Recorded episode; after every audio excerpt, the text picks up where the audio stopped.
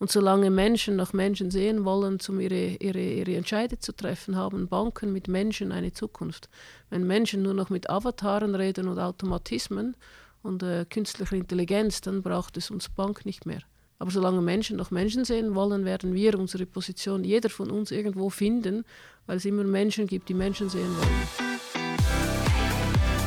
Meet the CFO, ein Podcast der Universität St. Gallen mit Dirk Schäfer und Florian Hohmann.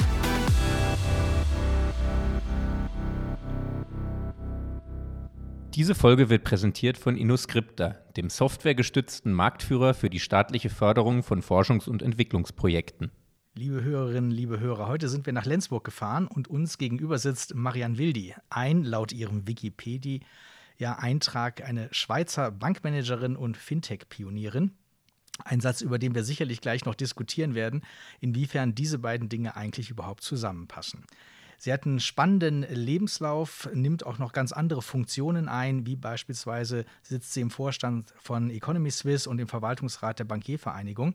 Das heißt, sie ist bestens vernetzt, sie kennt die Industrie in jedem Detail und wird uns viel zu erzählen haben. Herzlich willkommen, Marianne. Hallo, herzlich willkommen in Lenzburg. Danke. Ja, wir sind froh, dass wir das Gebäude gefunden haben. Es ist heute so grau und trist, äh, da muss man fast äh, Google Maps einsetzen, um dann zum Haus vorstoßen zu können.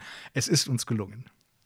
Aber es gibt bestimmt auch hier ähm, äh, viel Sonnenschein, nur eben gerade leider heute nicht.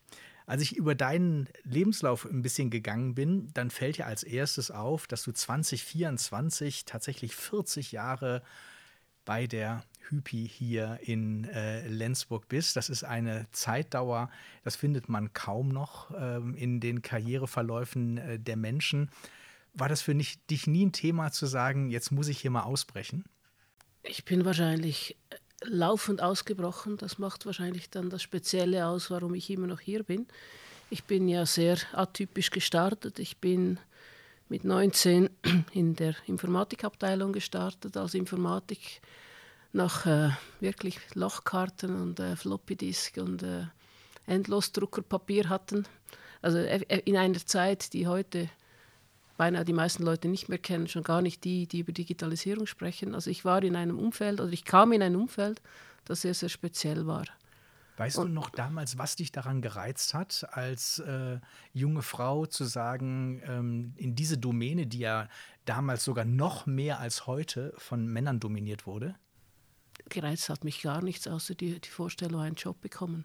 Die, ich hatte zwei Varianten, entweder weiter zu studieren oder einen Job anzunehmen. Ich brauchte einfach grundsätzlich einen Job. Die Alternative wäre in einem Hotel gewesen und dieses Hotel war ein bisschen weit weg und ich bin ein bisschen lokaler, äh, lokal, ich war immer irgendwie lokal unterwegs und das Hotel war am äh, in, in, der Nähe von Basel und das schien mir extrem weit und da dachte ich lieber in Lenzburg. Lieber in Lenzburg und dann bist du eingestiegen eben in der IT, du sagst es selber ähm, und bist ja dann auch in der IT einen langen Zeitraum geblieben, also die verschiedenen Stufen immer höher gestiegen. Das heißt, zumindest muss die inhaltliche Lust mit der Zeit gekommen sein, oder? Es, äh, es, es war eine Mischung zwischen einem handwerklichen Teil, weil ich habe begonnen als Operatrice halbtags und die andere Hälfte durfte ich äh, programmieren lernen. Und diese Kombination von analytischem Denken äh, und, und effektive Handfer Handfertig Handfertigkeit, die ich da brauchte, um diese Maschinen zu bedienen, das hat es irgendwie ausgemacht, dass es eben kein 0815 Bürojob war, weil das wollte ich eigentlich nicht. Und dann war es ein bisschen speziell, diese Kombination. Und was auch sehr speziell war, war dass in diesem Umfeld, wo die Hypi damals tätig war, damals gab es noch sehr viele Regionalbanken. Wir hatten in dieser Zeit eine, eine Community von rund 50 Banken, die dieselbe Software verwendet haben. Und darum habe ich ja eigentlich nicht für eine Bank gearbeitet, sondern für mehrere Banken. Und das macht es auch so speziell. Ich habe nie dezidiert in der Bank gearbeitet, sondern nur auf den, sozusagen als, als der, die Salärzahlung kam von der Bank aber ich war tätig bei vielen verschiedenen Banken, bei Privatbanken, bei Regionalbanken, bei Kantonalbanken. Es war sehr, sehr, sehr vielseitig. Also das ist natürlich spannend, weil das auch, finde ich, fast eine Brücke schlägt zu dem, was die Hypi heute auszeichnet, nämlich, dass sie Banking as a Service anbietet, also eine Plattform, derer sich auch ausgewählte Startups beispielsweise bedienen können, ähm, um ihr Geschäftsmodell darauf zu fahren. Also ich denke an Neon, ich denke an Casper und. Ähm, da kommen wir dann gleich zu. Das heißt, es ist eine lange Reise bis dahin, wenn du sagst, du hast mit Lochkarten entsprechend angefangen. Und ähm, hast du dann also Banking als solches, also als das Geschäft mit Geld, in welcher Form auch immer, auf der Anlageseite, auf der Kreditseite, war das überhaupt äh, für dich bewusst oder warst du richtig in der IT-Welt drin und eigentlich hätte das jedes Geschäftsmodell sein können, äh, weil deine Welt die der IT-Unterstützung war? Ähm, ich ich, ich habe, wie ich schon erwähnt habe, ich habe gelernt zu programmieren. Und dann habe ich irgendwann die Idee gehabt, ich müsste eine Ausbildung machen in diese Richtung und habe dann äh, begonnen, Wirtschaftsinformatik zu studieren. Und das fand ich, ich habe immer alles, was ich gemacht habe, ausbildungstechnisch, beruf, berufsbegleitend gemacht. Und dann habe ich irgendwie das so was von maßlos langweilig empfunden, den ganzen Tag dasselbe zu machen wie am Tagesende und, äh, und am Wochenende. Und dann habe ich wieder auf, äh, aufgehört mit Wirtschaftsinformatik, es war einfach zu langweilig. Und dann habe ich äh, Betriebswirtschaft studiert und in diesem Kontext habe ich dann irgendwann mal herausgefunden, dass wenn ich diese, diese HWV dazu mal Abschluss machen, gemacht habe, konnte ich die Bankfachexpertenschule äh, verkürzt machen. Ich musste nicht die ganze Laufzeit machen. Und da habe ich gedacht, ja gut, so, so einfach habe ich es ja nie mehr. Und dann habe ich dann das angehängt. Und das führte dann dazu, dass ich mehr Awareness im Banking bekommen habe, weil mit einem Bankfachexpertenabschluss haben einen, also vorher war ich Informatiker, mit diesem Abschluss wurde ich irgendwie erkannt als, oh, die hat eine Ahnung von Banking. Aber für mich war Banking eigentlich sehr, weil ich ja Banking von der Programmierung her gelernt habe, für mich war Banking ein abstraktes Gebilde und ich wusste eigentlich, wie Banking funktioniert, ich habe nur nie einen Kunden gesehen. Und ich habe bis heute, und das war die Geschichte meines, meiner, Laufzeit, war Core und Systementwicklung. Also ich habe, ich habe mit einem begonnen, das war sehr, sehr alt. Dann haben wir das begonnen neu zu schreiben. Dann kamen die ersten Realtime-Applikationen und dann kamen die ersten relationalen Datenbanken und es ging immer weiter. Und das habe ich alles irgendwie erlebt mit den ganzen Wechseln dazu. Und das fand ich irgendwie spannend. Das hat dazu geführt, dass ich irgendwie Banking sehr abstrakt verstehe, aber in dieser Abstraktheit quasi jedes, jedes, äh, jedes Geschäftsfeld abbilden kann. Und darum war es für mich nicht wahnsinnig einfach, also es war auf eine Art wahnsinnig einfach zu wechseln und auf eine Art wahnsinnig kompliziert, weil ich habe die formellen Dinge nie wirklich verstehen wollen, weil das war mal so, so Verpackung, so Schmuck am Nachthemd, das fand ich nicht spannend. Ich fand die, die Innereien spannender. Und so habe ich die Mechanik des ganzen Banking spannend gefunden. Und darum konnte ich auch die Bankfachexpertenschule machen oder Ausbildung machen.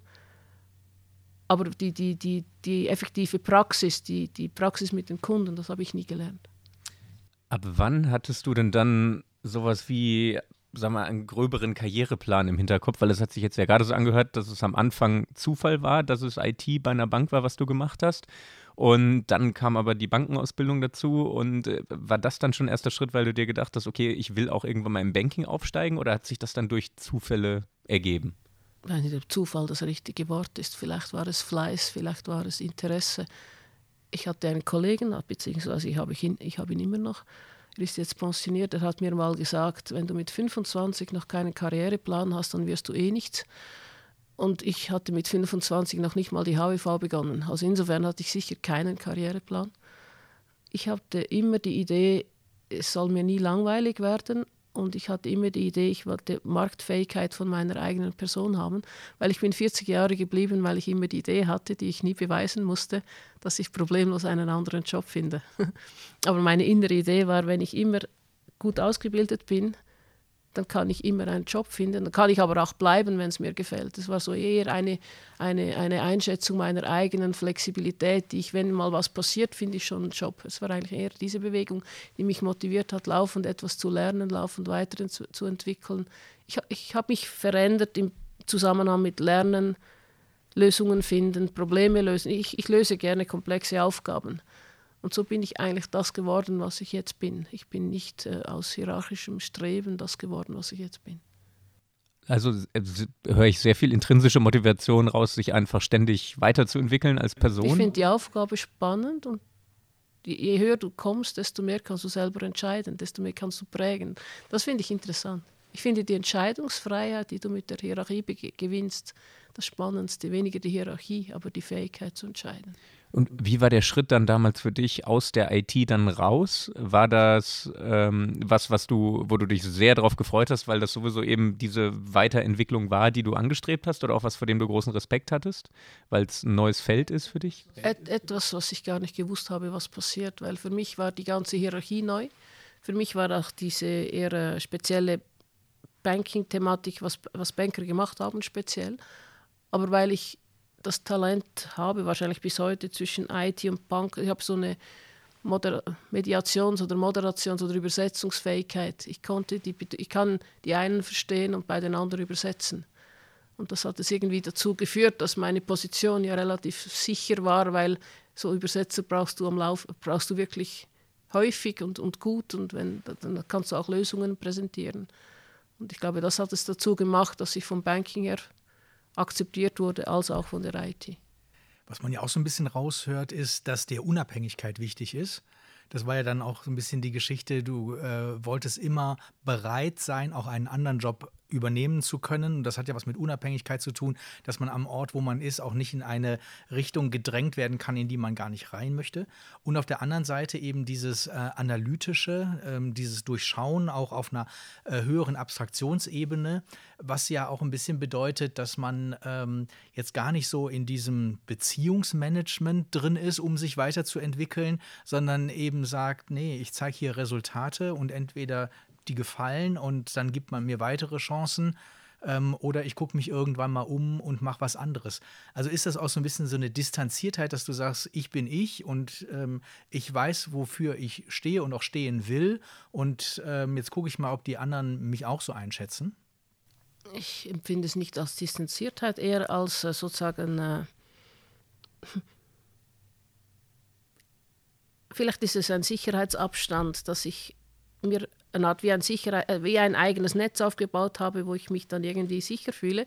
Ob dann das jemals bewiesenermaßen funktioniert hätte, weiß ich ja nicht. Ich habe es ja nicht ausprobiert. Aber es gibt mir eine gewisse Sicherheit bei dem, was ich mache, wenn ich dieses Gefühl habe, ich, ich sei flexibel, ich könne wechseln, wenn ich wollte. Das, gab, das gibt Sicherheit im, im, im, im im, im, täglichen Umgang. Aber für mich war eigentlich eher die, die, die, die Mischung zwischen diesem Analytischen und diesem irgendwo habe ich ein Talent bei, bei, ich beobachte gerne Leute und ihre Kombination vom Analytischen und dem Beobachten von Leuten. Und das ist irgendwo die Mischung, die es dann ausmacht. Ich kann problemlos zuschauen und sehen, ob es den Leuten passt oder nicht passt. Ich, ich kann die Leute relativ gut einschätzen. Und in Kombination mit dem Analytischen macht das wahrscheinlich aus, was ich bin. Und als du dann diese Seite sozusagen gewechselt hast, also von der IT dann mal in die Gesamtverantwortung äh, hinein, du warst ja dann eben auch bei der IT äh, bereits in der Geschäftsführung oder verantwortlich äh, für den Bereich in der Geschäftsführung. Ähm, wie schwer ist es dir gefallen, dann loszulassen? Weil es wird ja dann einen Nachfolger, eine Nachfolgerin gegeben haben, die ja dann auch wieder den Stempel aufdrücken soll. Ich habe, äh, am Anfang habe ich immer alle Jobs zusammen gemacht, weil ich ja das, was ich gemacht habe, gern gemacht habe. Und da habe ich gemerkt, dass dieses tendenziell hierarchische Denken am Schluss ein Problem darstellt, wenn, wenn auf jeder Hierarchiestufe immer ich bin dann gibt es keine Eskalation und keine Diskussion mehr sozusagen im Team. Dann bin ich immer schon dabei und das, das hat die Kollegen auch gehemmt. Also insofern habe ich gelernt, es ist besser, ich gebe ab, weil dann können die Kollegen, einfach die, die, die Gruppe in sich, egal was für eine Hierarchiestufe, kann in sich agieren, eskalieren, streiten und erst dann komme ich. Wenn ich immer schon dabei bin, haben die keine Eskalation mehr und keine Variante. Die Information ist immer direkt bei mir und das hemmt eigentlich. Und weil ich das relativ früh begriffen habe, gebe ich eigentlich auch relativ großzügig ab. Weil es hilft mir mehr, wenn ich abgebe, wie wenn ich am Schluss immer mitmachen will. Das ist natürlich eine super rationale Sichtweise, absolut nachvollziehbar auf der Ebene. Aber manchmal fällt es einem ja schwer abzugeben auf der emotionalen Schiene, weil du hast ja auch gerade gesagt, eben, es hat dir ja auch immer alles gefallen, was du gemacht hast, auch dann mit den Teams dich in das äh, Problem hineinzubegeben, die beste Lösung zu suchen. Und wenn man dann eben in der Hierarchie höher steigt, dann wird die Flughöhe etwas höher. Das heißt, dass sich in richtig reindenken ist dann eben nicht mehr die Aufgabe, die man der höheren ähm, Hierarchiestufe zuspricht. War das emotional, also wenn du dir sagst, nee, das ist rational, die Argumente sind klar und die hast du toll benannt, die, wenn die Argumente so klar sind, dann fällt es dir auch leicht, die emotionale Seite, dass die folgt? dann ist es, dann kann, ja, wahrscheinlich ist das, ja, dann ist, dann ist es für mich kein Problem, dann lerne ich was anderes. Dann habe ich eigentlich, je höher ich kam, desto mehr war die Breite spannend. Das war eigentlich eine andere Fokussierung. Ich war beispielsweise einmal im, im, Leben war ich Datenbankadministrator und ich fand Datenbankadministration super und ich würde Data Warehousing super finden und Data Science und all das. Also würde ich wirklich super finden darf ich heute nicht mehr, weil dann, wenn ich heute nur noch Zugriff hätte auf die Datenbank und ich würde wahnsinnig gern SQL abfragen und weiß nicht was machen, das darf ich nicht mehr. Und dann mache ich halt was anderes. Es gibt so viele interessante Dinge. Wie, äh, wie, hast du dich denn dann, als du, du bist dann ins Banking gegangen, bist rausgegangen aus der IT und Nicht dann... ganz, weil ich hatte die Bereichsleitung, die, die, strategisch war ich immer dabei. Und ähm, dann CEO geworden, wie hast du dich denn auf dem Weg oder dann auch als CEO persönlich so weiterentwickelt, wie du es gerade vorher beschrieben hast, von der IT noch ins Banking entwickelt und dann, wenn es auch um Kommunikation, um Führungsaufgaben geht, was das du selber mit Learning by Doing und du hast für dich selber Schlüsse gezogen oder hast du, die, hast du dich da noch anderweitig weitergebildet? Wie war der Weg dann? Ich habe viele Ausbildungen gemacht. Da kannst du Kommunikationstraining machen, da kannst du Führungsausbildung machen. Das habe ich für die ganze Bank dann im Zusammenhang mit den Strategien gemacht. Ich habe wahrscheinlich extrem viele Dinge gemacht lernen wollen oder gelernt. Und am Schluss ist es die wahrscheinlich tägliche Routine oder die, die, die Praxis, die es dann am Schluss ausmacht, die Summe aller Dinge. Aber ich habe verschiedene Kommunikationstrainings gemacht. Und je, je länger ich das mache, desto mehr äh, auf eine Art weiß ich, wie es geht und auf die andere Seite habe ich Erfahrung. Und zweitens war wahrscheinlich dazu, je länger ich in dieser Funktion bin, desto mehr weißt du, die Welt geht selten unter. Also insofern relativiert es jede Krise, weil die Krisen, die wir als Krisen empfinden, sind relativ gesehen überhaupt nichts. Hm. Irgendwie relativiert die Erfahrung. Wenn du die Hypi Lenzburg jetzt mal als Bank nimmst, wie du sie vorgefunden hast, als du vor 40 Jahren äh, begonnen hast und wie das Geschäftsmodell der Bank, die ja sehr regional verankert ist, heute ist. Was ist gleich geblieben? Was hat sich verändert? die, die Selbstständigkeit blieb gleich, die, die, die, die Unabhängigkeit im Denken, die, die Personen, die für die Hippie, das Herz für die Hippie, wir haben viele Mitarbeitende, die sind auch genauso, also nicht genauso lange wie ich da, aber sehr, sehr lange da. Es ist irgendwie die Faszination für diese Institution zu arbeiten, in dieser Vielseitigkeit, die wir sind, in dieser speziellen Art. Wir sind ein bisschen spezieller wie die anderen Regionalbanken, weil wir diese Selbstständigkeit relativ hoch halten. Und irgendwie passt das zu unseren Mitarbeitenden. Und dann war das dann irgendwann mal dein strategischer Entscheid oder eine Initiative, die du vorangetrieben hast, zu sagen, eben dein Wissen um die IT und wie wichtig Bankensysteme sind, ähm, zu sagen, ähm, daraus machen wir etwas, was wir auch im Rahmen unseres Geschäftsmodells anderen anbieten wollen, also eine Plattform, ähm, gerade eben äh, Startups, ähm, die ja dann auch im regulatorischen Umfeld ähm, Probleme haben, dass man also dann eben sagt, wir als Bank haben die äh, regulatorischen Anforderungen total im Griff. Das heißt, wir können da Türen öffnen, wenn wir das äh, wollen und so anderen ermöglichen, Zugriffe äh, zu haben. Dass du gesagt hast, das muss eigentlich Teil der Strategie auch einer im Verhältnis kleinen Regionalbank äh, wie der Hypi sein? Ähm, wir haben im Jahr 2000 mit der, äh, mit der Softwareentwicklung begonnen und dazu mal haben wir so entwickelt, dass wir mehrsprachig parametrisierbar für andere Banken auch einsetzbar sind. Wir haben es immer so gebaut, dass wir mit anderen zusammen unterwegs sein können. Und das ist wahrscheinlich in den Genen. Zusammen unterwegs und trotzdem selbstständig. Ich glaube, das hat die Bank schon sehr, sehr lange. Die, die Betonung auf selbstständig, aber nicht unbedingt allein. Und das macht es irgendwo aus in diesem Gedanken. Als ich dann äh, 2010 äh, CEO wurde, war für mich die, die Kombination, dann habe ich mich ja damit befasst, was ist Banking der Zukunft? Und weil ich die Verantwortung für die Informatik behalten habe, war gleichzeitig die Frage, was ist Informatik der Zukunft? Und wenn man das dann kombiniert, gibt es das, was, was ich jetzt heute, aus, also was wir miteinander aus dieser Bank gemacht haben. Es ist informatiktechnisch dieses Modularisieren, das jetzt auch in einer Cloud besser funktioniert. Es ist dieses Weg von proprietären äh, großen Systemen, es ist dieses Flexible, dieses auch Kooperative dann, aber dann muss ja die IT auch so ausgestattet sein. Und dann geht es mehr Richtung, äh, Richtung Standards, was in der Industrie schon lange so ist, aber im Banking weniger. Und dann haben wir sehr viel von Europa abschauen können, wenn man da schaut, was PSD2 macht und so. Dann haben wir eigentlich gedacht, man kann ja auch schauen, wie es funktioniert und für die Schweiz frei, freiwillig machen. Und das war eigentlich der Anfang dieses API-driven Modells, weil es, es, hat diese Modularität, es gab diese Offenheit und dann am Schluss die Kooperation mit Fintechs. Aber es hat dazu geführt, dass wir die Software modernisieren, was wir ja sowieso müssen. Es hat dazu geführt, dass das Banking mehr Opportunitäten hat, aber wir trotzdem immer noch Banking machen. Wir haben nicht neue Produkte erfunden, wir haben sie einfach auf anderen Kanälen verkauft.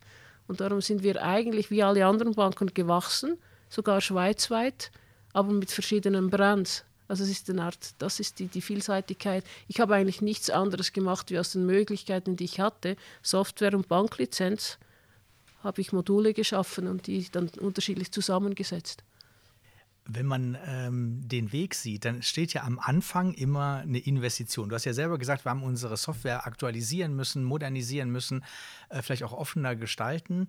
War das immer einfach, andere zu überzeugen, dass man dafür die Mittel bereitstellt, äh, die Ressourcen, Zeit und äh, war man da immer schnell bei dir auf diesem strategischen Weg? Oder hast du gemerkt, Menschen, die nicht ganz so nah an der IT dran sind, stärker im klassischen Banking verwurzelt sind, die tun sich schwer mit solchen Gedanken?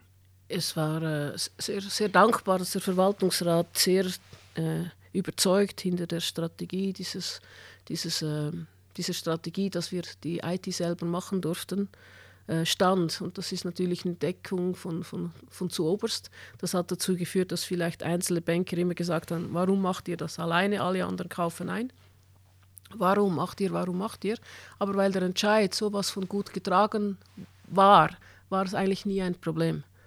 Und dann konnten wir als Sicht IT unsere Aufgabe erfüllen. Es war wie jedes andere IT-Projekt, es ging länger, als wir versprochen haben. Wir waren nicht dann fertig, als, also wir haben begonnen und geglaubt, nach fünf Jahren hätten wir alles gemacht. Das war nicht so, wir brauchten sieben, acht Jahre. Aber wir haben dafür neue Kunden gewonnen. Es ist immer eine Frage der Transparenz. Eigentlich ist es, das habe ich gelernt, eine Frage der Transparenz, wo man steht, was man plant und was das Resultat ist. Es ist besser, man kom kommuniziert auf allen Stufen transparent, auch wenn man ein Problem hat, wie wenn man nur so, ein, so eine Farsplanung macht. Es ist wirklich diese Transparenz, gemeinsam mit den anderen etwas zu erreichen und dann stolz darauf zu sein, hat uns irgendwie geprägt. Aber das braucht wieder diese Unabhängigkeit, glaube mhm. ich. Also diese Größe zu haben, auch zu sagen, Mensch, wir hängen jetzt hinter dem Zeitplan her. Das äh, führt nicht in die Richtung, dass wir hier abbrechen müssen oder nicht mehr an den Erfolg glauben, sondern wir müssen einfach noch äh, eine Stufe zünden, noch mehr anstrengen, damit wir dann dahin kommen. Ähm, kannst du gut mit Druck umgehen? Offenbar. Aber merkst manchmal du das? nicht, manchmal bin ich emotional. Also das Problem ist, ich bin relativ lang ruhig und dann explodiere ich. Das ist fürs Gegenüber ein bisschen schwierig, weil die, nicht, die können es nicht sehen kommen. Das ist ein bisschen schwierig. Aber ich bin nicht wahnsinnig lange verärgert. Das geht relativ rasch vorbei. Es, geht, es passiert selten, es geht rasch vorbei. Aber dann hast du so einen Punkt gesetzt, äh, dass also Nein, das alle Problem wieder wach geworden sind. Ja, schon, aber sie wissen meist nicht warum, weil sie die, die, die Entstehungsgeschichte nicht verstehen. Es kommt zu überraschend und da ich das jetzt zwischenzeitlich weiß, passiert es noch weniger. Aber das heißt, wenn du sagst, eben mit Druck kannst du grundsätzlich äh, gut umgehen, ist das auch etwas, wo du sagst, wenn man den Karriereweg macht, den du gemacht hast, dann ist das eine unabdingbare Voraussetzung? Für mich ist vielleicht, Druck ist ja das, Druck ist für mich, wenn ich es kommunizieren kann, also das ist die Begründung, wenn ich zu spät bin für was und ich kann es kommunizieren und die Gegenseite versteht es oder ist mit mir unterwegs, das ist eine Frage, wie mit dem Druck umgehen. Ich bin ja nie allein, wir sind ja eine Firma. Also ist der Druck immer bei mir, ist sowieso nicht, äh, ist eigentlich nicht korrekt und auch nicht äh, realistisch.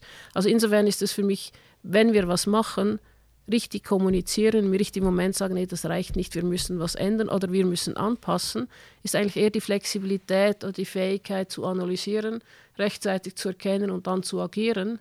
Natürlich zwischendurch, es, es gibt schon Momente, die, die, die, die mich stressen, aber normalerweise stresst es mich im Voraus bis zu diesem Moment und dann kann ich es meist handeln. Aber es ist, äh, für mich ist es eine Frage der Varianten.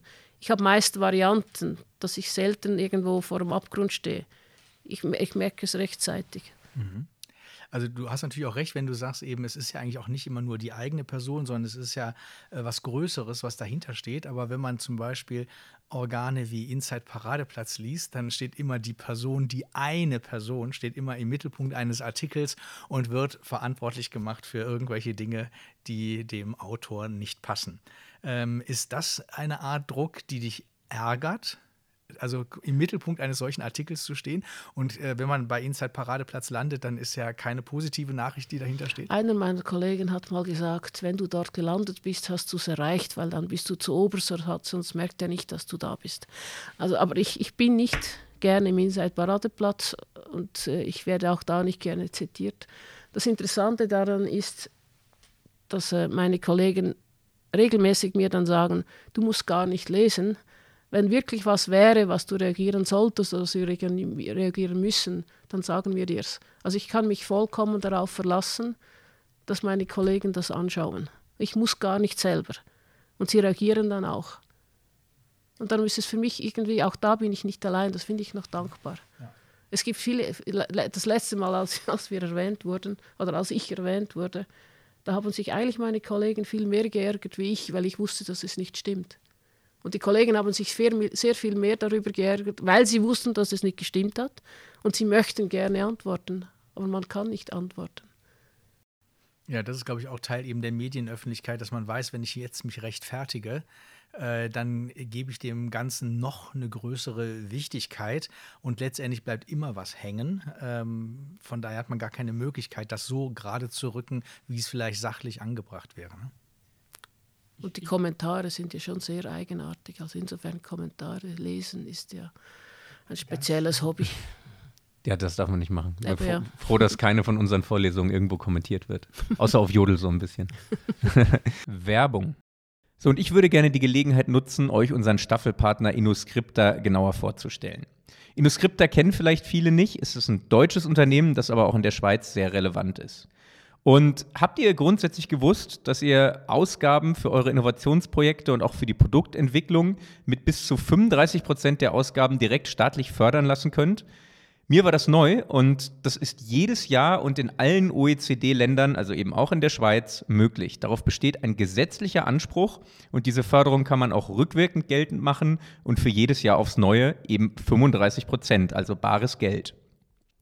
Wenn ihr es auch nicht wusstet, dann schaut euch unbedingt mal InnoScripta an. Das wird geschrieben I-N-N-O und dann Scripta mit C.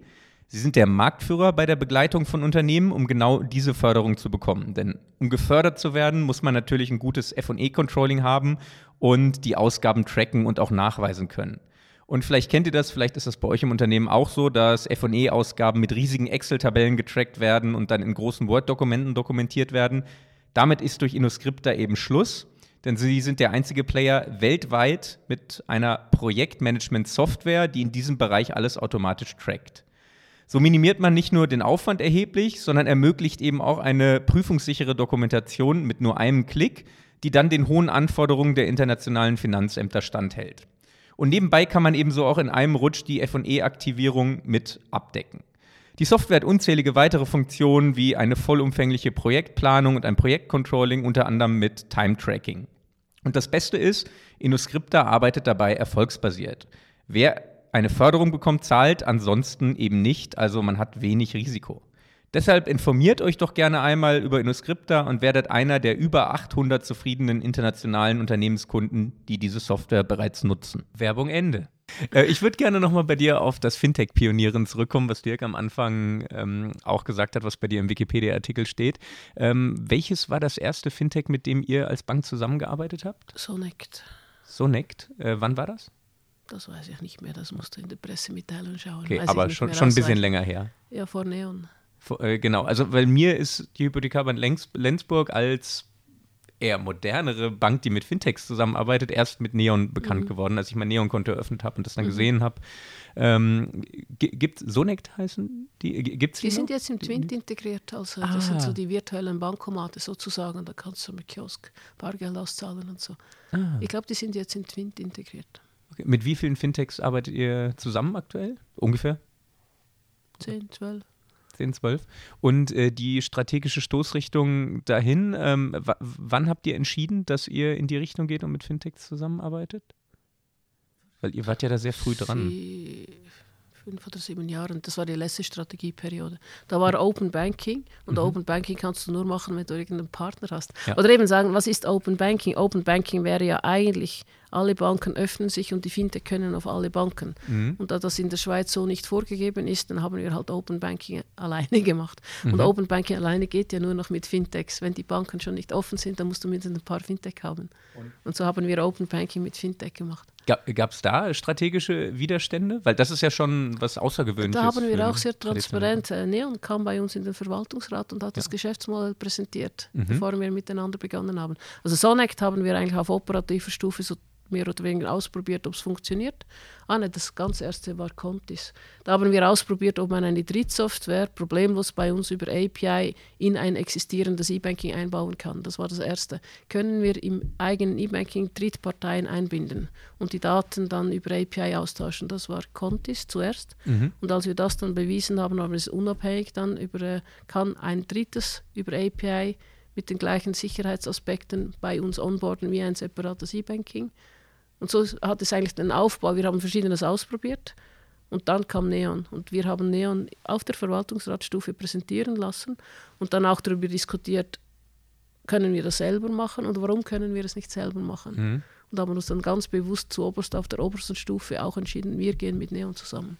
Ah, ja, das wäre nämlich meine nächste Frage gewesen, warum ihr nicht dann einfach gesagt habt, wir machen selber eine Online-Bank, die wir vielleicht anders hip nennen und vermarkten. Warum habt ihr euch entschieden, dann ein Startup als Partner? Weil wir eine Bank sind. Ja. Weil, wir, weil die Glaubwürdigkeit und die Überzeugung, das, das sieht man heute relativ gut. Die, die Differenz zwischen einer Bank und Neon ist wirklich das off offensichtlich. Die sind anders, die reagieren anders, die kommunizieren anders. Trotzdem, dass am Schluss das gleiche Bankprodukt ist. Hm. Und wir waren uns ja schon vorher gewöhnt, Services an Drittbanken zu geben, einfach mit, mit über Software nur. Und jetzt geben wir Services sozusagen mit der eigenen Banklizenz, aber dieses Service zuliefern hatten wir irgendwie schon in Blut. Mhm. Und darum war es eigentlich eine, eine, andere Variante von Service zu erbringen. Aber wir, dieses Kooperation, diese Kooperationsfähigkeit hatten wir eigentlich schon, oder haben wir schon hatten wir immer schon und wir haben sie jetzt ein bisschen anders angewendet. Aber die, die Einschätzung der eigenen Stärken und Schwächen, das geht auch relativ gut. Wir können nicht Neon sein, wir sind nicht Neon und jeder macht das, was er wirklich gut kann. Und die Kombination macht es eigentlich aus.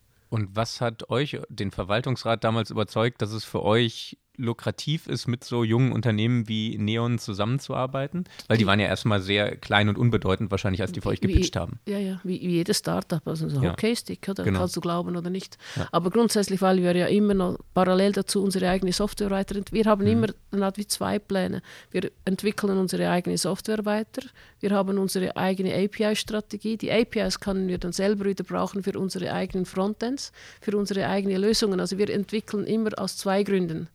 Und darum ist es immer ein, auch hier eigentlich immer ein Joint Investment. Mhm. Wir machen es für uns, aber auch für Dritte. Und dann kann der Dritte kommen oder nicht, wir machen sie sowieso für uns.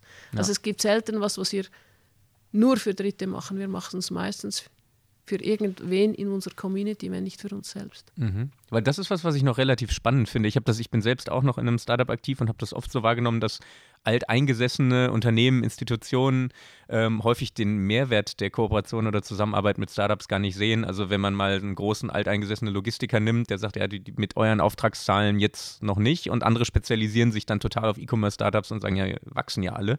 Ähm, nehmen wir 100 E-Commerce-Startups und fünf davon wären vielleicht groß. Und ähm, das finde ich es find relativ beeindruckend, dass so eine mal, alteingesessene Bank dann da so modern unterwegs war.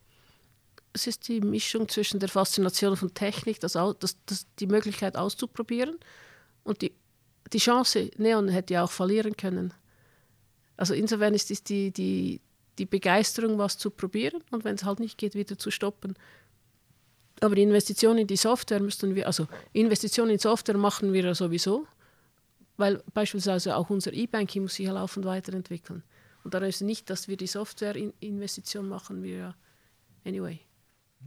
Sind das für euch dann immer Kunden, die ihr quasi dann aufs System lasst? Oder diskutiert ihr auch manchmal, boah, die Idee ist so spannend, wollen wir uns nicht beteiligen? Das hatten wir ganz zu Beginn überlegt, ob wir uns beteiligen sollen.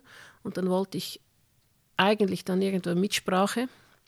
Und dann habe ich gemerkt, dass das bei, bei Bewertungen von Fintechs musst du sehr viel Geld investieren zum Mitsprache bekommen. Und das geht dann wieder aus Sicht Investition Bank nicht, weil ich investiere die Finanzen der Bank. Das geht irgendwie wieder nicht. Und dann haben wir eigentlich entschieden, und ich bedauere es heute gar nicht, auch aus Governance-Gründen, wir beteiligen uns nicht, wir sind einfach Partner, weil du hast du nie einen Interessenkonflikt. Weil das wäre, je nachdem, wer wie unterwegs ist, dann, dann bist du doppelt. Und das ist unglücklich und wir sind nirgends beteiligt. Und, und unterdessen mit Überzeugung. Und wenn dann wieder ein neues Startup kommt und dann äh, die Idee pitcht, die Sie dann als Geschäftsidee weiterverfolgen wollen, ähm, wie häufig ist es der Fall, dass du sagst oder denkst, ähm, wow, das ist wirklich jetzt hier mal eine neue Fintech-Idee, auf die wäre ich gar nicht gekommen? Oder wie oft denkst du, ja, jetzt greift jemand mal was auf, was eigentlich sozusagen als, als, ähm, als Nische bekannt ist, dass man da was machen kann oder pfiffiger die. Äh meistens, meistens ist es eine andere Branding-Geschichte. Es ist selten was wirklich anderes, es ist meistens anders verpackt. Darum können wir die Produkte auch liefern, weil die Verpackung variiert. Also Wenn es völlig neu wäre, könnten wir das Produkt nicht liefern. Wir liefern immer Bankprodukte. Wir mussten noch nie ein Produkt neu erfinden. Wir mussten immer nur beispielsweise die Mengen, also die Skalierung war ein Thema oder die Gebührenberechnung war ein Thema oder irgend sowas, aber nichts Generelles. Es ist nie generell ein neues Produkt entstanden. Und inzwischen seid ihr ja bekannt dafür, dass ihr dieses Banking as a Service anbietet. Ähm, ich glaube, ihr wollt das ja auch noch weitertreiben, wenn man in der Presse so ein bisschen liest, dass ihr das jetzt auch noch mal in den eigenen äh, Reihen neu gebrandet hat. HBL äh, Solutions. Ihr werdet auch englischsprachig, habe ich daraus. Haben wir HBL äh, Asset Management schon gemacht. Okay. Also, Eine Hypothekarbank ist ein bisschen lang. Und äh, aber ist das auch ein Ding, wo man sagt, das könnten wir auch internationaler betreiben aus Lenzburg heraus? Oder Soft bleibt das eine nationale Geschichte? Ich, ich, glaube, softwaretechnisch könntest du international lizenzmäßig nicht. Weil die Bankenlizenz musst du ja eigentlich lokal, also das ist die FINMA zuständig und in Deutschland ist es oder irgendwer anders. Also ich glaube, es ist die Frage der Zulassung und der Lizenzproblematik. Also insofern nicht eine Softwarefrage. Das heißt, es bleibt eben auf den Finanzmarkt Schweiz dann beschränkt. Ähm, wenn du heute aufs Banking guckst, und es gibt ja, gab ja einige Turbulenzen in den letzten Jahren, auch äh, sogenannte Skandale in Verbindung mit Steuerberechnungen und anderen äh, Themen. Ähm, wie wohl ist dir, wenn du die Branche heute siehst? In der Branche hat es ja meistens sieht man ja nur die, die Exponenten, die auffallen. Es hat in der Branche ganz viele Regional-, Kantonalbanken oder auch Privatbanken, die sind ganz unauffällig und immer da und ganz viele Mitarbeiter, die, die machen einen super guten Job. Also meist vergisst man ja die. Und wenn man sich an denen orientiert, dann ist es eigentlich ein cooles Umfeld mit interessanten Aufgaben, speziell weil ja die, die Finanzierungsgeschichte, wie man sich beispielsweise die Altersvorsorge finanzieren soll oder so immer komplexer wird, immer schwieriger. Und dann hat man gerne auch persönliche Beratung. Und ich glaube wirklich, es gibt sehr viel Digitalisierung, es gibt viele Selbstservice-Möglichkeiten, aber es gibt auch Möglichkeiten für eine persönliche Beratung aufgrund der Komplexität der Themen. Für mich ist es immer nicht, du, du kannst so intelligent sein, wie du willst, irgendein Astrophysiker oder sonst was. Das heißt noch lange nicht, dass du gerne Finanz- und Vorsorgeplanung machst. Und da denke ich, ein, eine, eine, eine Person wo man vertrauensvoll Geschäfte abwickeln kann, auf persönlicher Ebene, hat auch in Zukunft Platz und das ist Banking. Banking ist ja nicht nur Zahlungsverkehr. Banking ist nicht nur, eben nicht nur Zahlen oder automatisch oder Bankomat oder Bargeld, das ist sehr, sehr viel mehr. Und darum denke ich, es hat, darum haben wir auch unsere Multibrand-Strategie. Als Hypothekarbank können wir ganz sicher weiter persönlich beim Kunden sein. Und technisch gesehen nützen wir einfach die Module, die wir haben, zusätzlich. Also wir kombinieren die Möglichkeiten des Geschäftsmodells. Mhm. Und wenn du von heute in die Zukunft guckst, also die nächsten 10, 20 Jahre, sagst du, ähm, das Banking in der Schweiz jetzt, wenn wir den Finanzplatz nehmen, ähm, wird einfach effizienter laufen, deswegen weniger Menschen aufnehmen, die dort äh, arbeiten können? Oder was siehst du für Entwicklungen?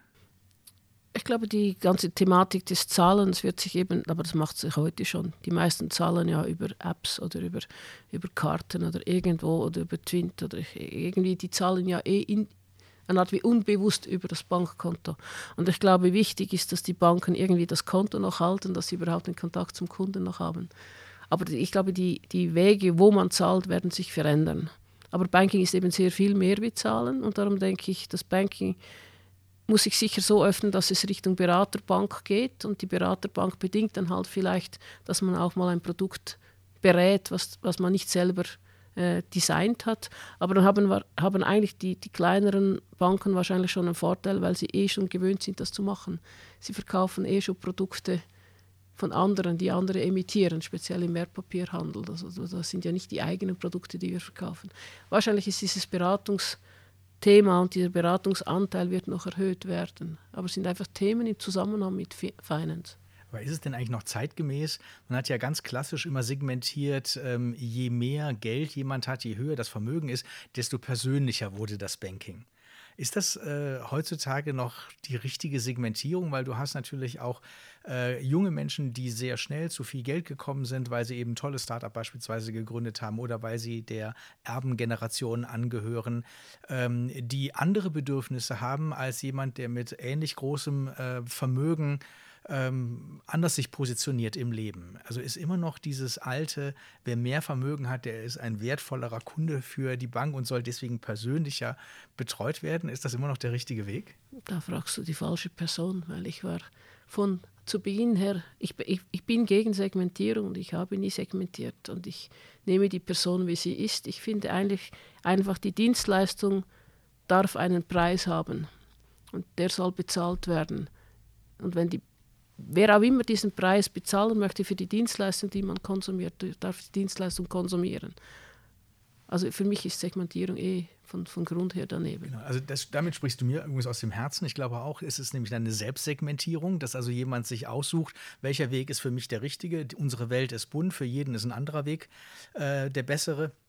Und aus dem Grund äh, soll es auch jeder selber entscheiden können. Finde ich, sehe ich genauso. Wenn wir jetzt einen Schritt zurücktreten, also du bist ja auch ähm, äh, Präsidentin der Industrie- und Handelskammer, das heißt, du blickst ja auch in die äh, wirtschaftlichen ähm, Institutionen im Kanton äh, zumindest richtig rein, bist bei Economy Suisse im Vorstand. Wenn du das insgesamt siehst, die Volkswirtschaft, ist jetzt die Volkswirtschaft in der Schweiz, die Schweiz ein Land ohne Rohstoffe, also sehr viel auf ähm, das Gehirn angewiesen, dass man tolle Ideen hat. Bist du da gut aufgestellt im Sinne von, dass du denkst, ähm, da machen wir einiges besser als andere Länder, die um uns rum sind? Oder hast du Angst, dass eben auch zum Beispiel gerade Startups abwandern, weil sie sagen, in anderen Ländern haben wir eine höhere Bewertung oder kommen wir einfacher an Geld, wenn wir wachsen wollen und dann bleibt für die Schweiz weniger übrig? das Problem des kleinen Marktes ist immer existent, das kann ich gar nicht ändern. Also insofern, wenn man skalieren will, kannst du wahrscheinlich nicht in der Schweiz bleiben. Aber das ist ein anderes Thema. Das ist das hat aber jede Erfindung, die in der Schweiz startet. Also insofern, unsere Ressource ist unser eigenes Gehirn. Also insofern investieren wir in Aus- und Weiterbildung. Darum ist auch Aus- und Weiterbildung für mich so, so speziell interessant, auch für die jungen, äh, jungen Menschen. Und ich glaube, auch in der Schweiz ist das äh, duale Bildungssystem so spannend, weil es eben alles zulässt. Das heißt ja nicht, dass du zu Beginn der Karriere schon überall stark bist oder vielleicht hast du keine Lust und startest später. Ich finde, das Schulsystem der Schweiz gut und sollte verteidigt werden, muss aber auch achten, dass die Qualität stimmt. Und ich glaube, darum, darum ist, daran müssen wir als Gesellschaft arbeiten.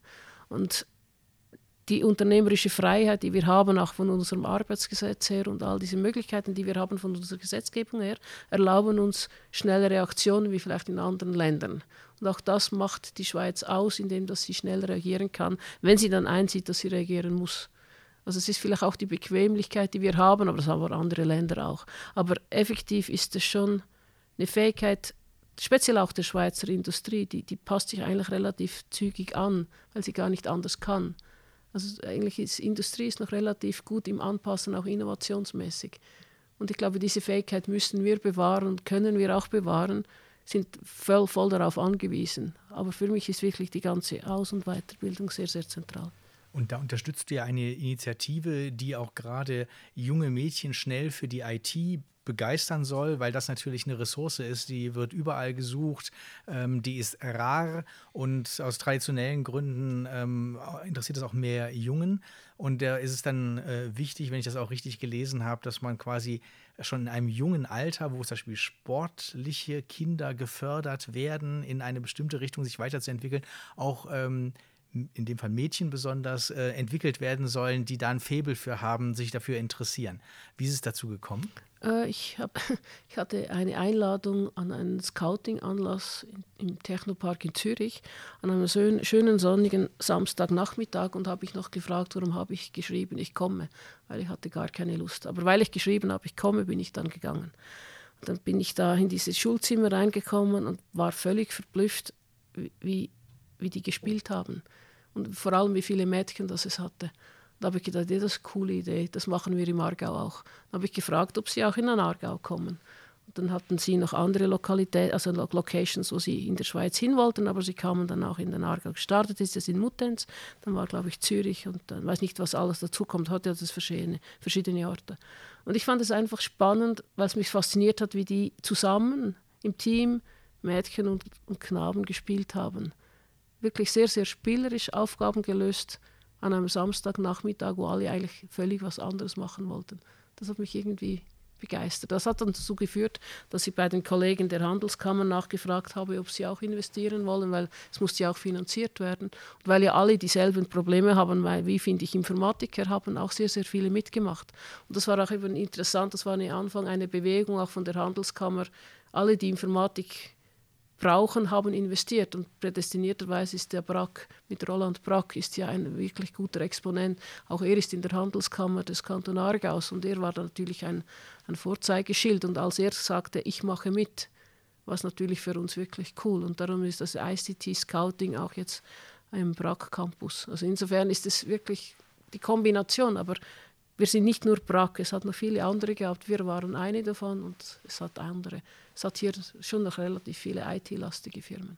Dann haben wir das zusammen aufgebaut und auch wir haben jetzt ein Mädchen haben wir als Lehrling an, angestellt, das über dieses Scouting gekommen ist. Ich fand es irgendwie speziell, weil eben die Vor also sie scouten ja nicht bewusst 50% Mädchen, 50% Knaben. Sie scouten, wer gut geeignet ist. Und es gibt lustigerweise plus minus 50 Prozent. Es ist nicht Absicht, es gibt es einfach. Und das finde ich eben spannend. Mich würde noch mal deine Einschätzung interessieren, jetzt weg von euren Partnern im Fintech-Bereich, die ihr habt, aber so über den Gesamtmarkt gesehen, weil wir haben ja diese, wir haben große internationale Neobanken ähm, wie Revolut oder wie N26. Valentin Stall von N26 hatten wir auch schon zu Gast hier im Podcast. Und ähm, man liest ja immer wieder, dass die gerade ein bisschen Probleme haben, weil die Bewertungen waren ja wirklich sehr, sehr hoch. Wirklich sehr lange, sehr hoch. Ich, ich weiß nicht mehr genau, ich habe bei Revolut 18 Milliarden im Kopf, so in die Richtung. Und die Bewertung jetzt im aktuellen Marktumfeld zu halten und zu bestätigen oder eine IPO mit diesen Bewertungen zu machen, ist quasi unmöglich. Und auf Profitabilität so schnell umzustellen, ist auch nicht einfach für die Banken.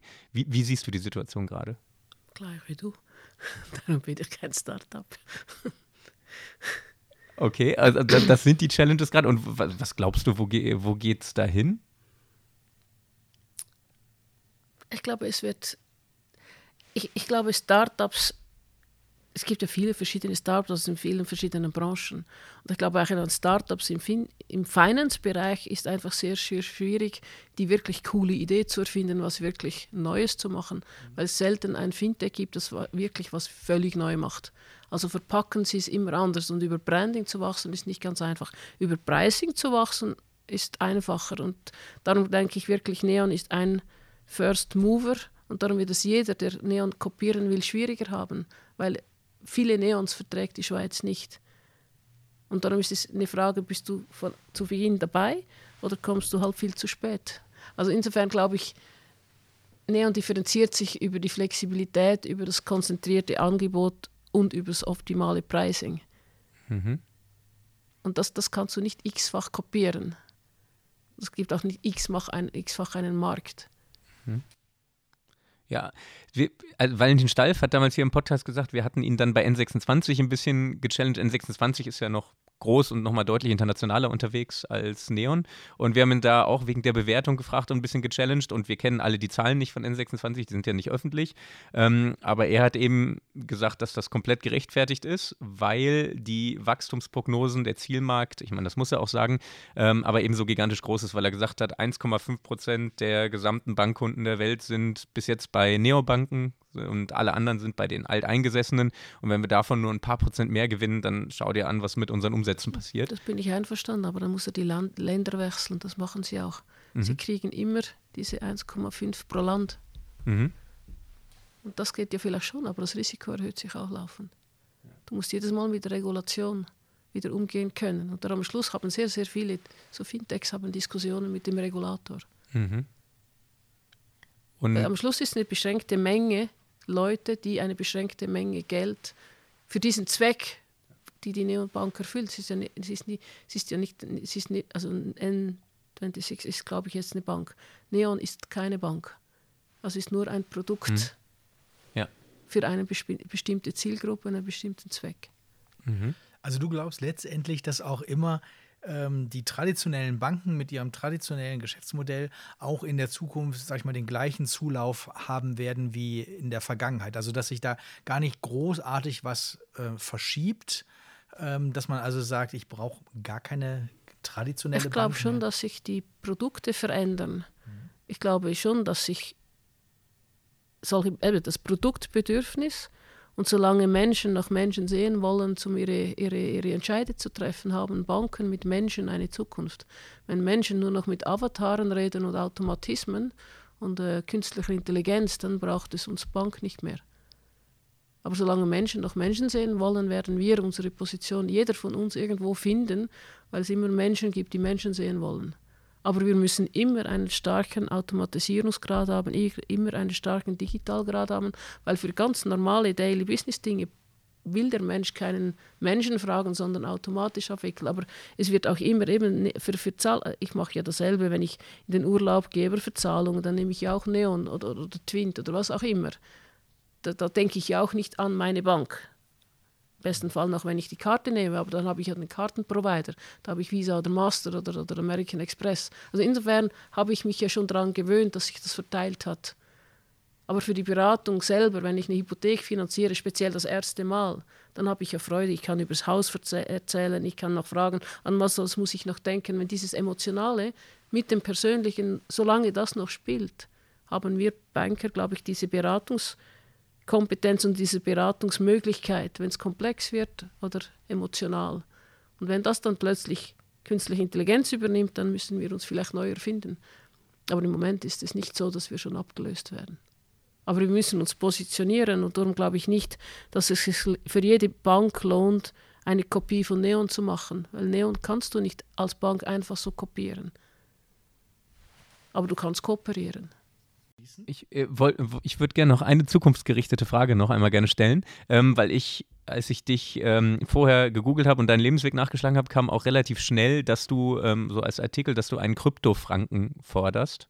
Ähm, stand da, kannst du dazu vielleicht noch mal was erzählen, weil das fand ich relativ spannend. Ich fand ja eigentlich die, die Technologie des Distributed Ledger und die Smart Contract spannend. Ja. Und wenn du in diesem Umfeld dann wirklich einen Smart Contract machen möchtest, dann mhm. machst du irgendeine Währung. Und ich wollte eigentlich nicht eine Kryptowährung im Stil von Bitcoin oder sonst was. Ich wollte was, was zu meinem Umfeld passt.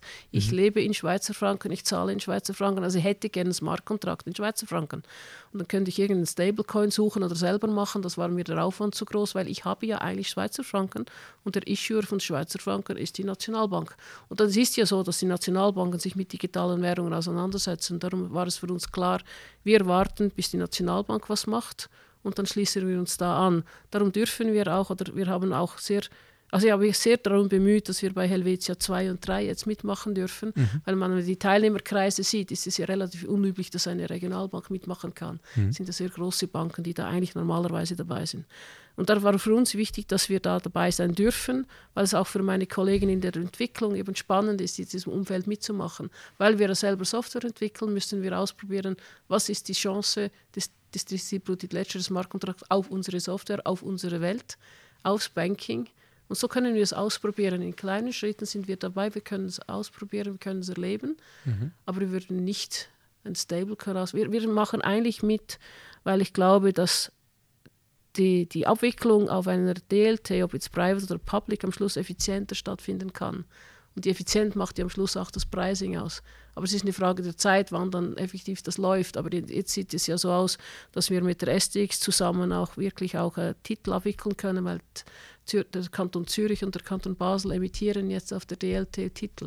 Also das mhm. heißt, die können wir dann traden. Ich glaube, wir stehen am Anfang, es braucht wahrscheinlich Zeit. Aber für mich ist es eine Frage der Effizienz. Wenn wir dann Lieferung gegen Zahlung auf einer DLT haben wir das Abwicklungsrisiko weg. Weil heute hat das immer ein Abwicklungsrisiko. Also ich sehe das relativ technisch, weniger äh, also es hat sehr viel Volatilität in diesen Cryptocurrency-Tradings. Das finde ich lustig ja. zum Ausprobieren, aber weniger interessant aus technologischer oder banktechnologischer Sicht. Aber du würdest glauben, dass aufgrund dieser Effizienz, auf der, aufgrund der technologischen Gründe und aufgrund dieser Effizienz irgendwann ein Kryptofranken wie auch immer kommen wird? Ja, weil, weil am Schluss ist die Idee der Nationalbank ist ja Abwicklung zwischen Banken oder Abwicklung im Cross-Border zwischen Nationalbanken.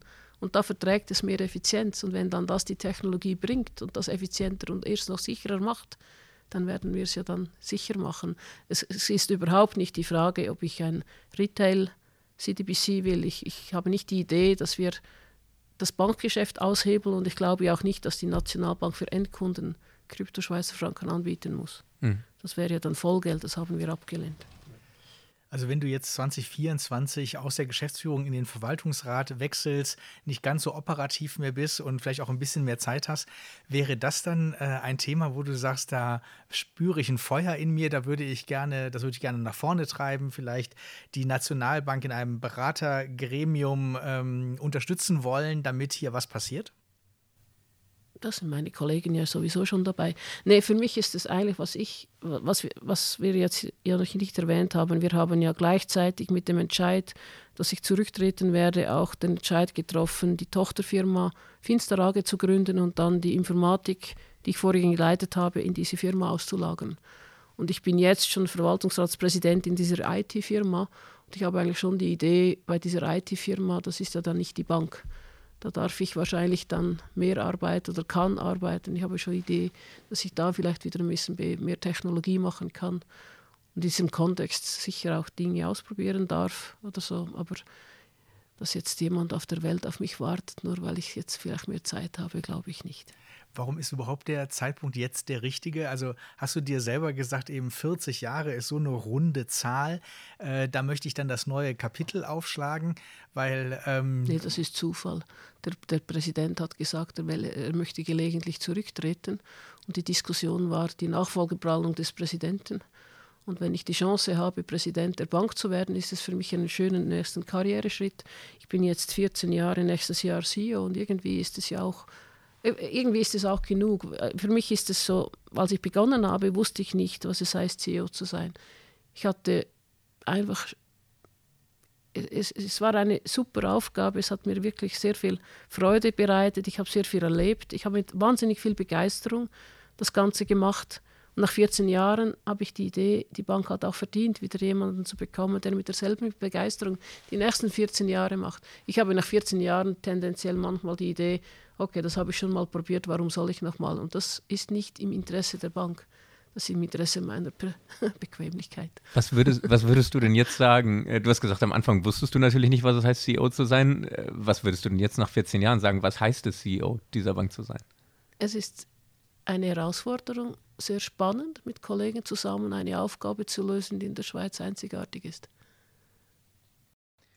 Genau, dann kommen wir doch mal zu unseren traditionellen Kurzfragen, um dich als Person auch noch ein bisschen näher kennenzulernen. Und die, ich starte einfach mal mit meiner ersten Kurzfrage. Das wäre Kunst oder Musik? Musik. Selber kochen oder Restaurant besuchen? Restaurant. Immer wieder erneuern oder optimieren? Erneuern. Im Urlaub mehr Abenteuer oder mehr Entspannung? Entspannung. Hunde oder Katzen? Hunde. Kochen oder backen? Backen. Das geht es in eine ähnliche Richtung wie dir gerade, aber so an den Wochenenden, aktive Wochenenden oder auch eher entspannt? Im Moment schlafen und künftig hoffentlich aktiv. Okay. Was ist aktuell dein liebstes Hobby? Schlafen. Gut, dann überschneidet sich das jetzt nicht, weil dafür äh, kannst du kein Geld ausgeben. Ich habe nämlich die Frage aufgeschrieben, wofür gibst du am liebsten dein Geld aus? Reisen. Streamen, eine Serie, einen Film oder ins Kino gehen? Streamen. Dann waren das schon unsere Kurzfragen. Das waren die Kurzfragen. Dann äh, hören wir uns genau in einer Woche wieder mit deinen Tipps und Tricks. Bin ich gespannt. Ja, danke schön.